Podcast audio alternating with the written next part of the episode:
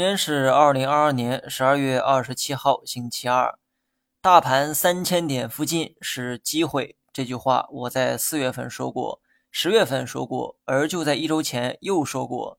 这次回调，大盘最低呢摸到了三零三一点，很接近三千点，但还没到三千点。好吧，是我错了哈，是我判断的不够精准。我当时只说了三千点附近。没成想，真有人等着三千点那一刻再动手，是我草率了哈。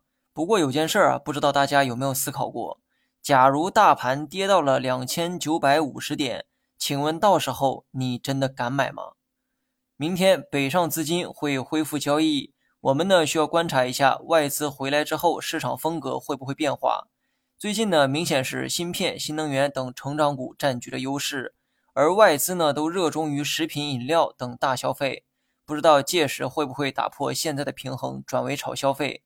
那么以上呢，只是我的个人猜想哈，重在观察，请不要提前预测结果。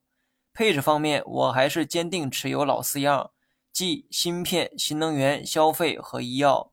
记住，这是一套组合，是一个整体，别拿其中的个别行业定好坏。